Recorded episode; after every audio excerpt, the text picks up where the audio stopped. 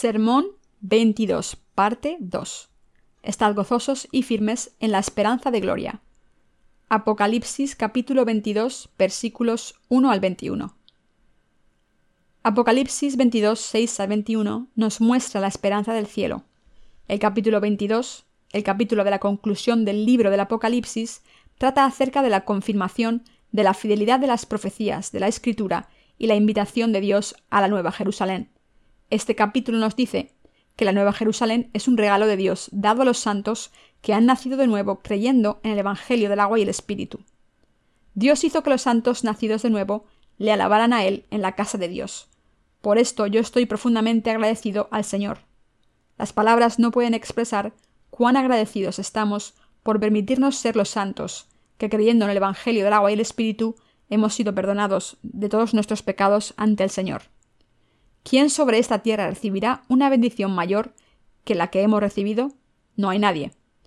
El pasaje principal de hoy es el último capítulo de Apocalipsis. En el libro de Génesis vemos a Dios haciendo todos los planes para la humanidad, y en el libro del Apocalipsis vemos a nuestro Señor realizando todos estos planes. La palabra del Apocalipsis puede describirse como el proceso de destrucción de este mundo para cumplir todas las obras de Dios para la humanidad, de acuerdo con su diseño.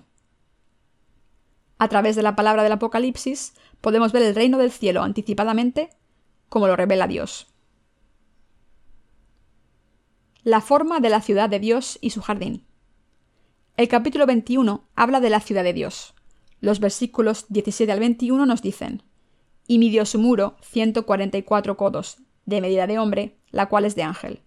El material de su muro era de jaspe, pero la ciudad era de oro puro, semejante al vidrio limpio, y los cimientos del muro de la ciudad estaban adornados con toda piedra preciosa. El primer cimiento era jaspe, el segundo zafiro, el tercero ágata, el cuarto esmeralda, el quinto ónice, el sexto cornalina, el séptimo crisolito, el octavo berilo, el noveno topacio, el décimo crisoprasa, el undécimo jacinto, el duodécimo amatista.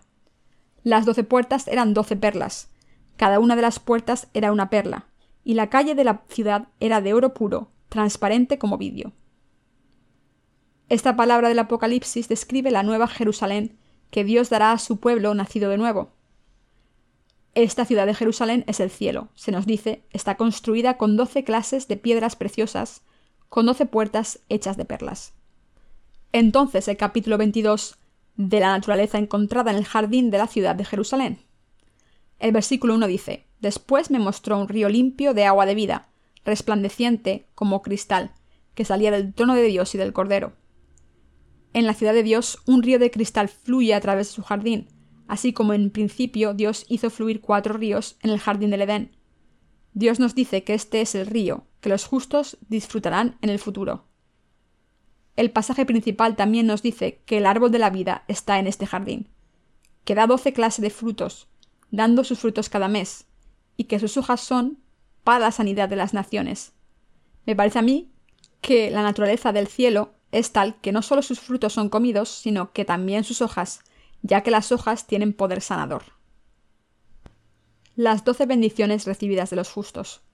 La Biblia nos dice que en la ciudad de Dios no habrá más maldición, y el trono de Dios y del Cordero estará en ella, y sus siervos le servirán, y verán su rostro, y su nombre estará en sus frentes nos dice que aquellos de nosotros que hemos sido perdonados de nuestros pecados reinarán por siempre con Dios, quien nos ha salvado. Aquellos cuyos pecados han sido borrados creyendo en el Evangelio del agua y el Espíritu, mientras están en la tierra, no sólo recibirán la bendición de que todos sus pecados desaparecerán, sino que también serán los hijos propios de Dios. Tendrán muchos ángeles sirviéndoles cuando vayan al reino de Dios y reinarán con el Señor por siempre, el pasaje nos dice que los justos recibirán de Dios bendiciones tales como el estar ante el río de la vida y comiendo del fruto de la vida, y que como parte de estas bendiciones no habrá más enfermedad.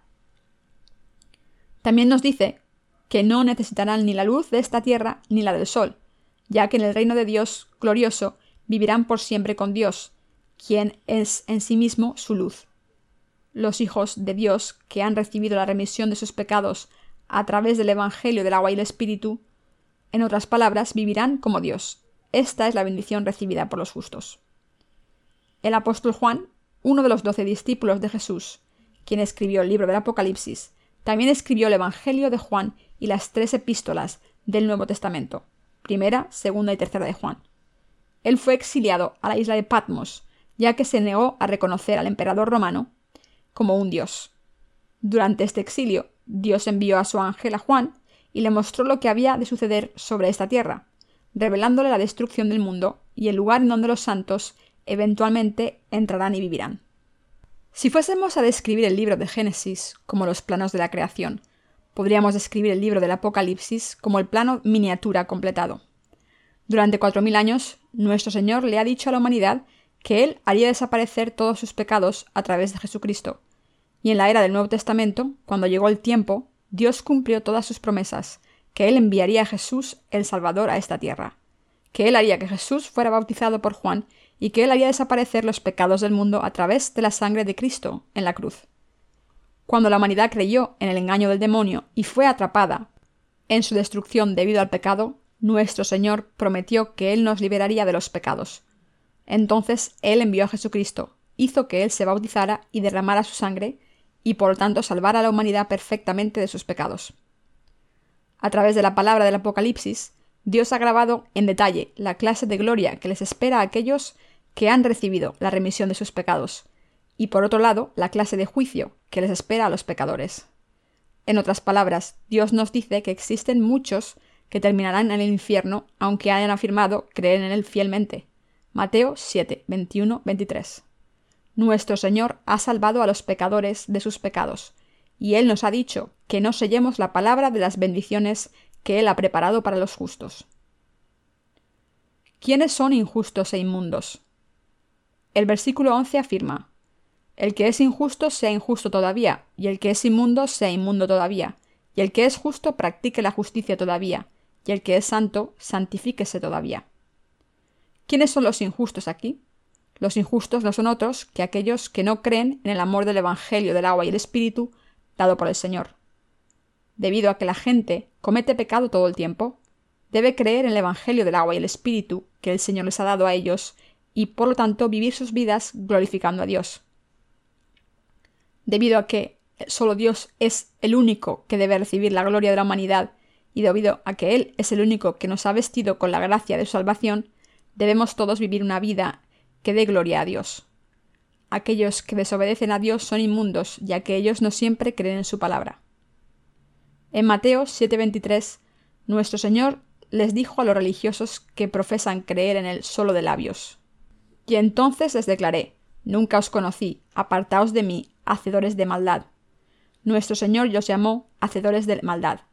Lo reprendió porque esta gente cree en Jesús solo a través de sus obras, en lugar de creer en el Evangelio del agua y el Espíritu con todo su corazón.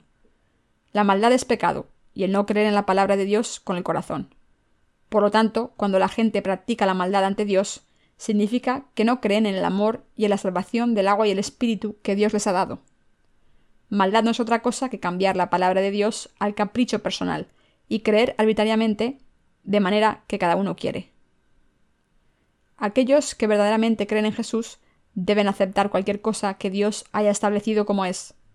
Nosotros creemos en Jesús, pero de ninguna forma esto nos permite alterar el plan de Dios y la culminación de su salvación. El mensaje del pasaje principal es que Dios dará vida eterna a aquellos que creen en su salvación como está por sí misma pero enviará al infierno a aquellos que hacen cambios a la ley de Dios y creen de cualquier manera que les acomode a sus intereses. El que es injusto, sea injusto todavía. Esto nos dice que la gente, en su necedad, no cree en la salvación puesta por Dios. Ellos son los injustos, y es por eso que los pecadores son siempre injustos. El pasaje continúa, y el que es inmundo sea inmundo todavía.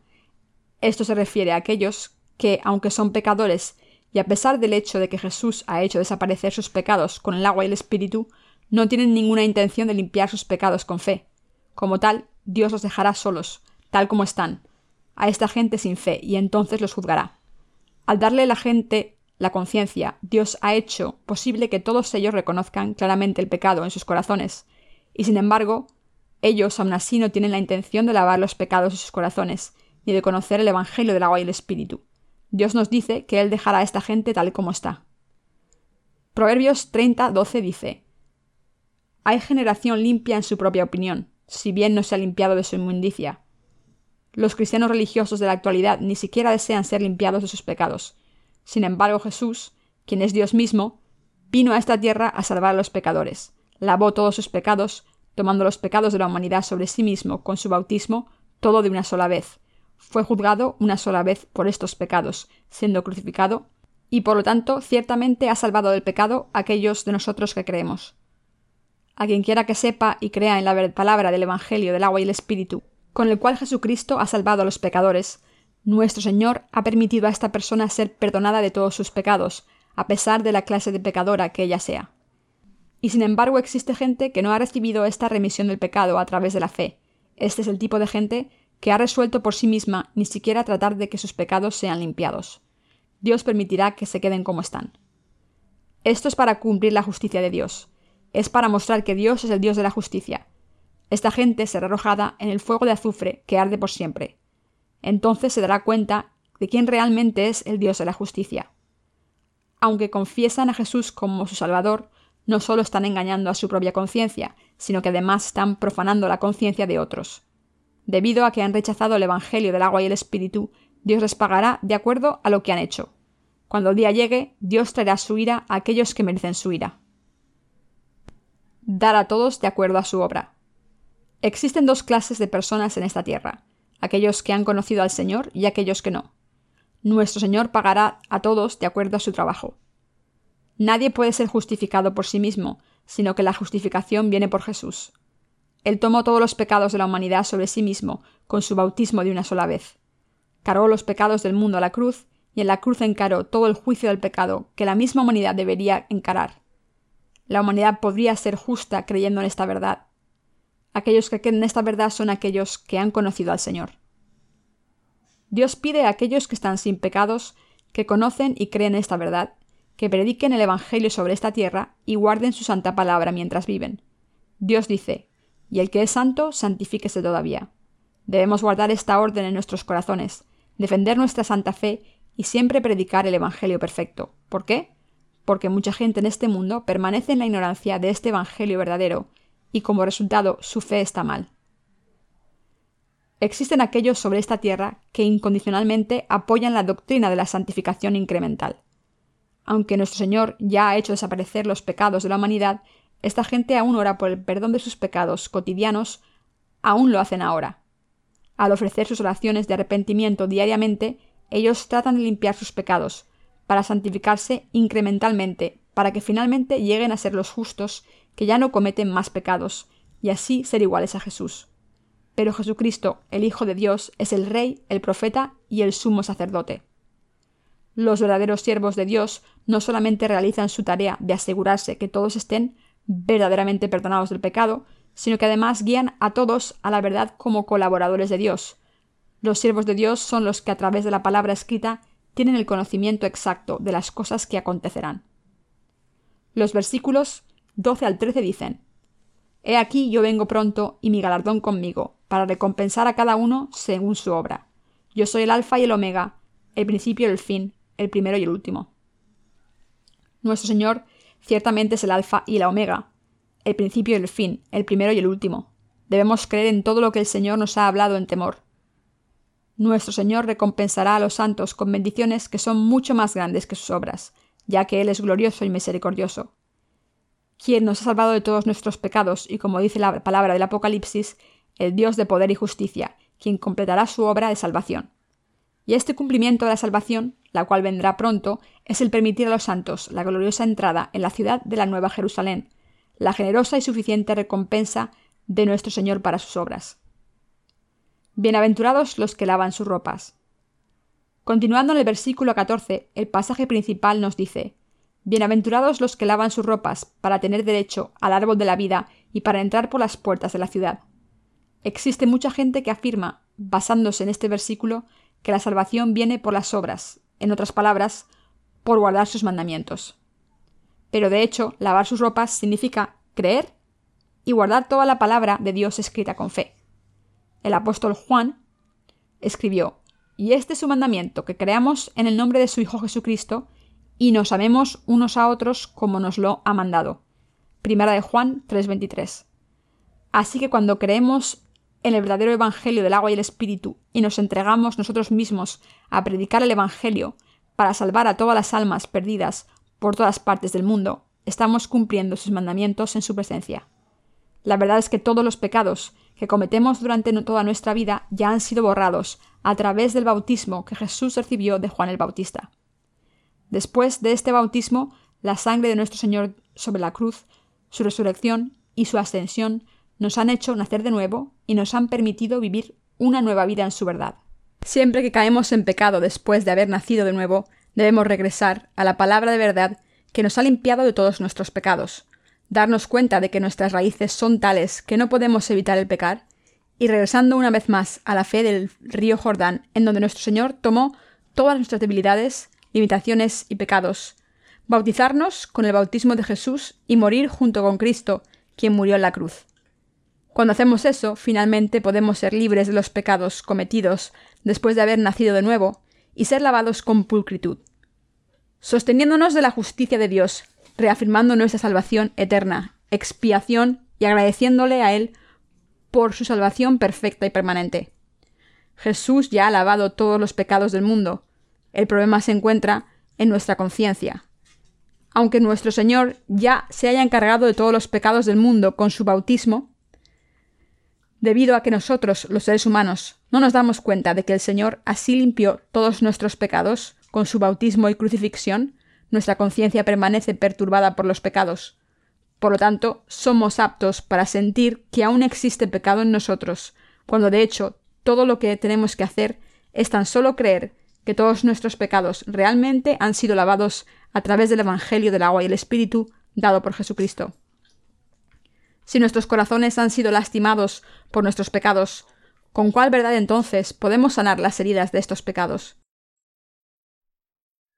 Estas heridas también pueden ser todas sanadas creyendo en el Evangelio del agua y el Espíritu, esto es, creyendo que nuestro Señor tomó todos los pecados del mundo sobre sí mismo, siendo bautizado por Juan en el río Jordán, y que Él hizo desaparecer todos estos pecados, cargándolos hasta la cruz del Calvario, y derramando su sangre sobre ella.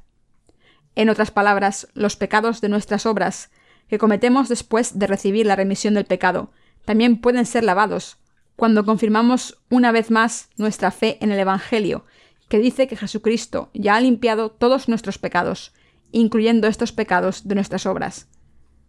Los pecados de este mundo fueron lavados todos de una sola vez cuando Jesucristo recibió su bautizo y cuando fue crucificado. Como tal, ni los pecados del mundo ni los pecados personales que cometemos necesitan ser lavados dos o tres veces, como si debieran ser lavados continuamente. Si alguien enseña que la remisión del pecado se adquiere poco a poco, entonces el Evangelio que está predicando es un Evangelio falso. Dios ha hecho desaparecer los pecados del mundo de una sola vez. Hebreos 9:27 nos dice, y de la manera que está establecido para los hombres que mueran una sola vez y después de esto el juicio. Así como morimos una vez debido al pecado, es la voluntad de Dios que también recibamos la remisión del pecado una sola vez. Viniendo a esta tierra, Jesucristo tomó todos nuestros pecados sobre sí mismo una vez, murió una vez y fue juzgado en nuestro lugar también una sola vez. Él no hizo todas estas cosas varias veces. Cuando recibimos la remisión del pecado, creyendo en Jesucristo con nuestros corazones, entonces es correcto que nosotros creamos todo de una sola vez y recibamos la remisión eterna de todos nuestros pecados debido a que los pecados que cometemos a partir de entonces lastiman nuestros corazones de vez en cuando, todo lo que tenemos que hacer es ir ante la palabra de esta salvación. El que nuestro Señor ha lavado nuestros pecados de una sola vez, ha limpiado y sanado nuestros manchados corazones con fe. Señor, yo estoy tan lleno de limitaciones. He cometido pecado de nuevo. Yo he sido incapaz de vivir una vida completa de acuerdo a tu voluntad. Pero cuando tú fuiste bautizado por Juan en el río Jordán y derramaste tu sangre sobre la cruz, ¿acaso no te encargaste de estos pecados míos también? Aleluya, yo te alabo a ti, Señor. Con tal fe podemos reconfirmar nuestra remisión del pecado una vez más y dar gracias a Dios siempre. Este último capítulo del Apocalipsis nos dice que al ir ante Jesucristo, quien es el árbol de la vida, y creer que el Señor ha lavado ya todos los pecados del mundo, aquellos que han recibido la remisión del pecado, se han ganado el derecho de entrar al reino de Dios, la santa ciudad, a través de su fe. Quien quiera entrar a la ciudad de Dios debe creer que Jesucristo expió los pecados de la humanidad eternamente, recibiendo su bautismo de una sola vez, y derramando su sangre. Aunque todos realizamos muchos actos limitados, creyendo en el bautismo y en la sangre de Jesucristo, nuestro Salvador, nuestra fe puede ser aprobada por Dios como legítima, y nosotros podemos ir ante el árbol de la vida.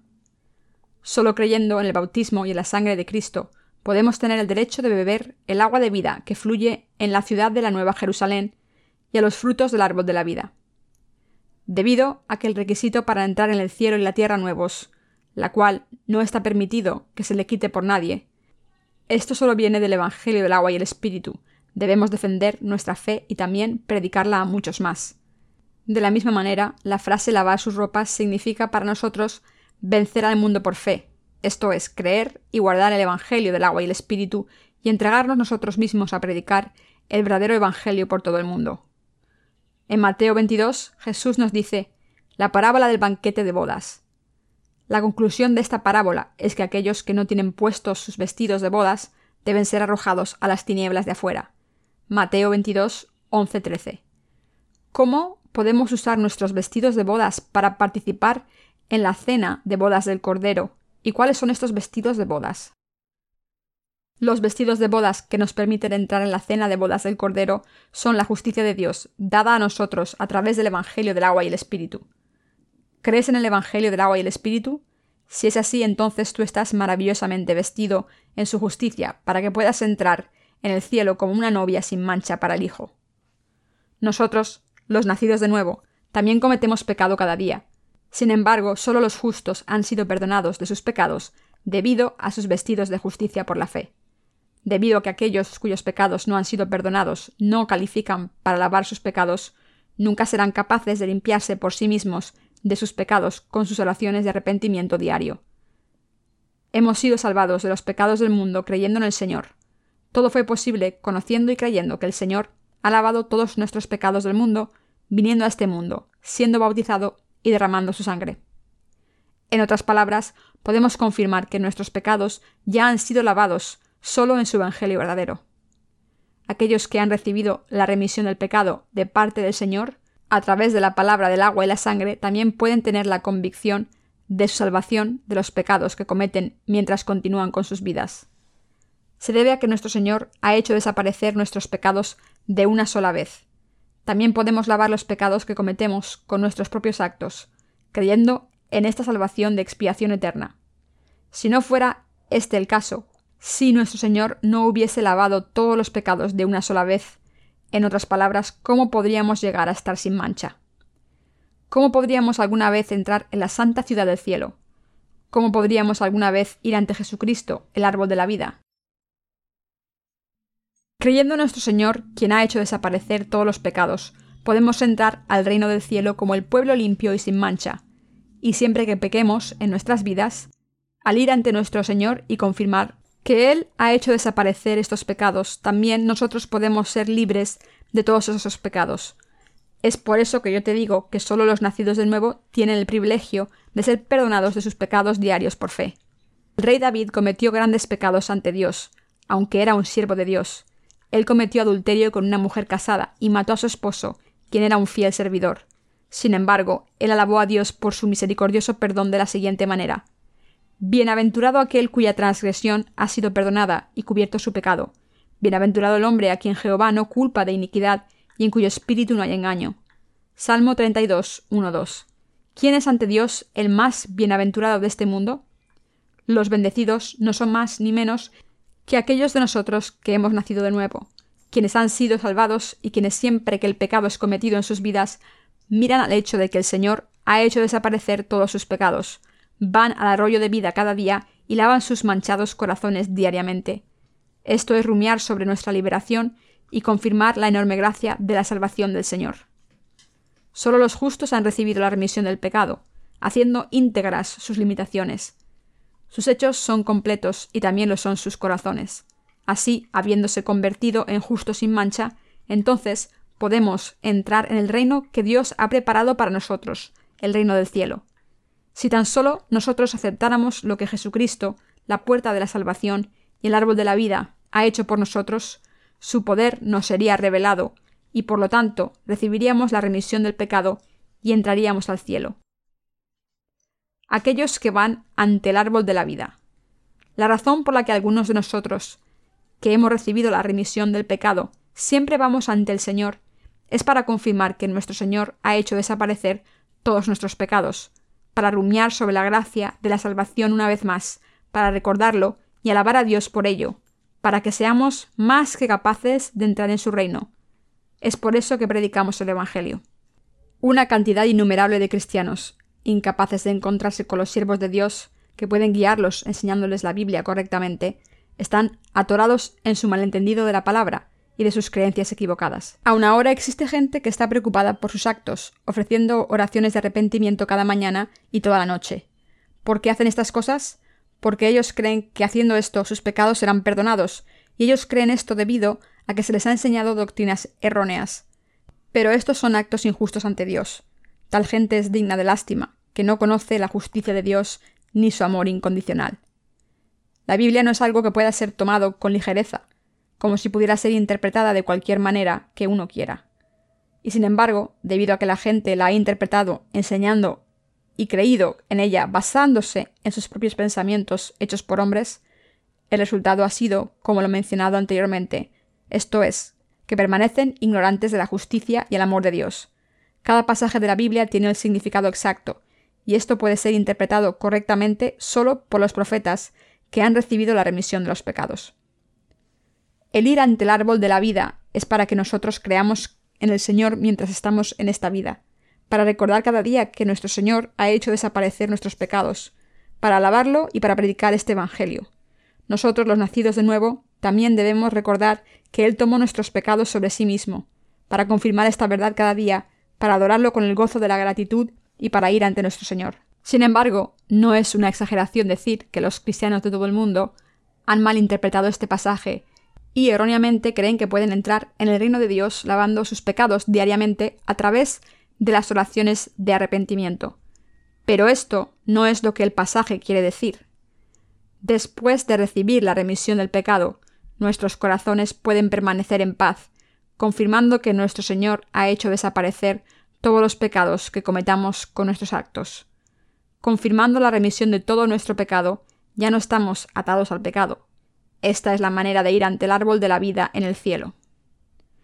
La escritura se encuentra en una dimensión totalmente diferente de los pensamientos hechos por el hombre.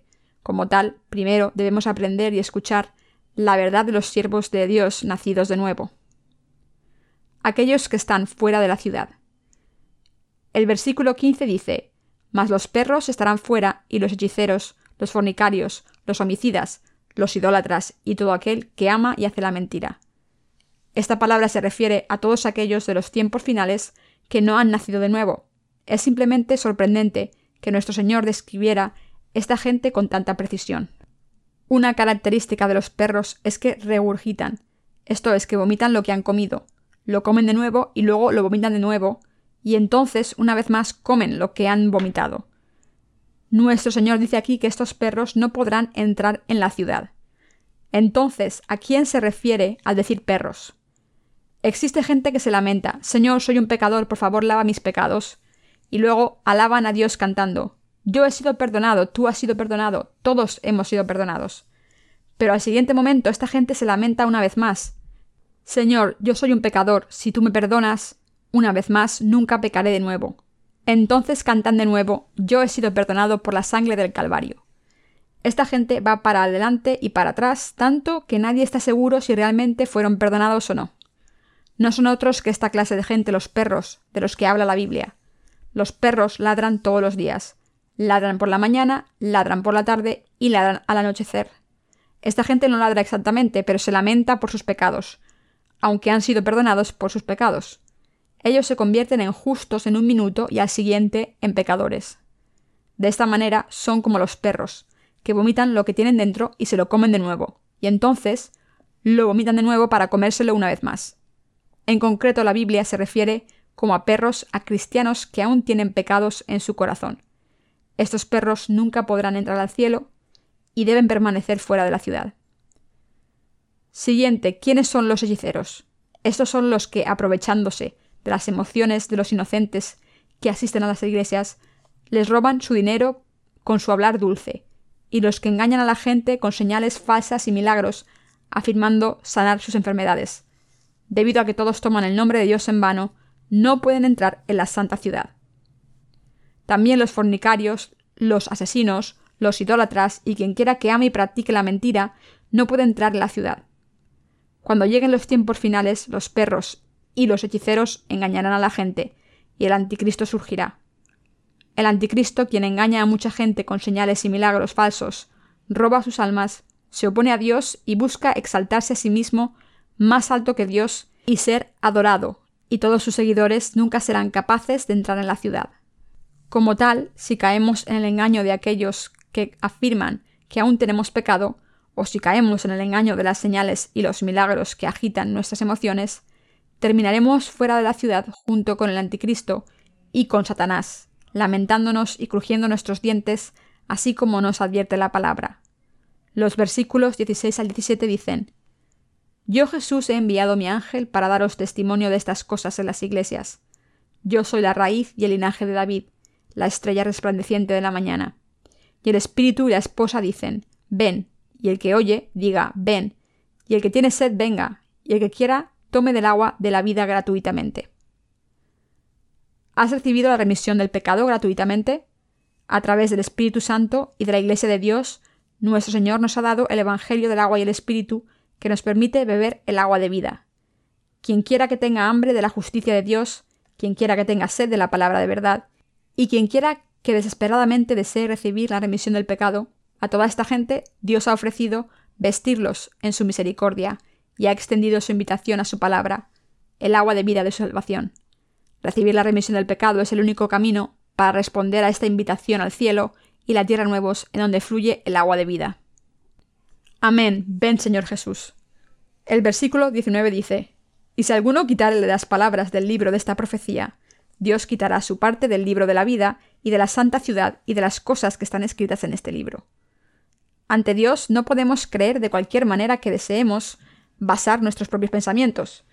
Está escrito en la palabra de Dios, todo lo que podemos decir es sí, ya que si alguien dice no a la palabra, nuestro Señor lo quitará a él o a ella diciendo, tú no eres mi hijo. No podemos ni agregar ni quitar de nada de la palabra de Dios, sino que debemos creer en ella como está escrita.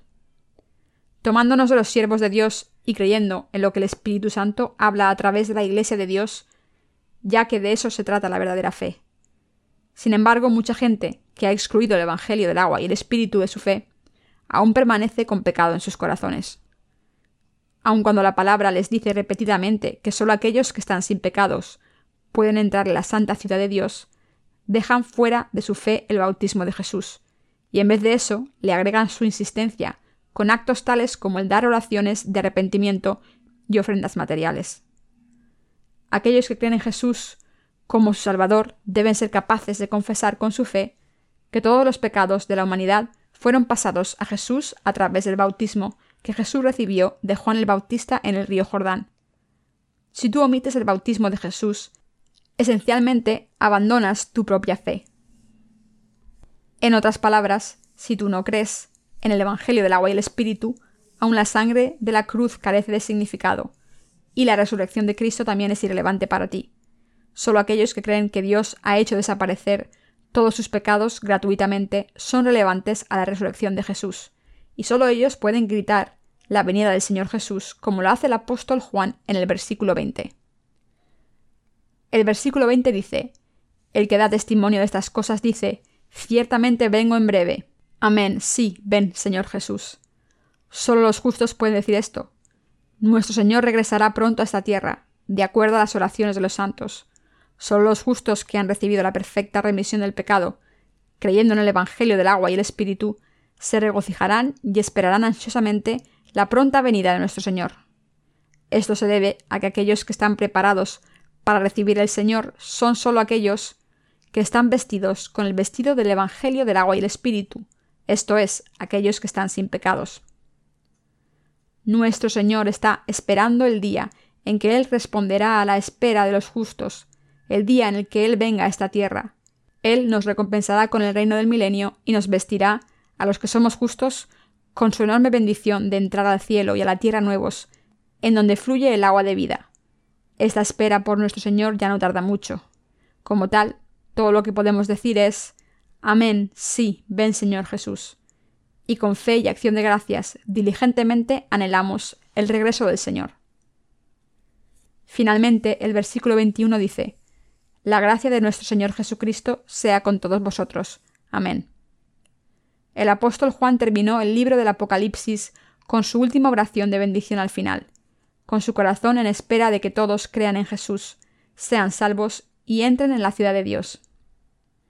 Mis amados santos, el que hayamos sido salvados por Dios significa que Él nos ha amado, nos ha liberado de todos nuestros pecados y nos ha hecho su pueblo. Por lo tanto, simplemente es maravilloso y damos gracias a Dios, que nos ha hecho justos para que podamos entrar en su reino. Este es el centro de lo que nos habla la Biblia. Para hacernos vivir por siempre, Dios ha permitido que tú y yo nazcamos de nuevo escuchando este Evangelio verdadero, y Él nos ha liberado de todos nuestros pecados y de todo juicio. Yo alabo y doy gracias a nuestro Señor por su salvación.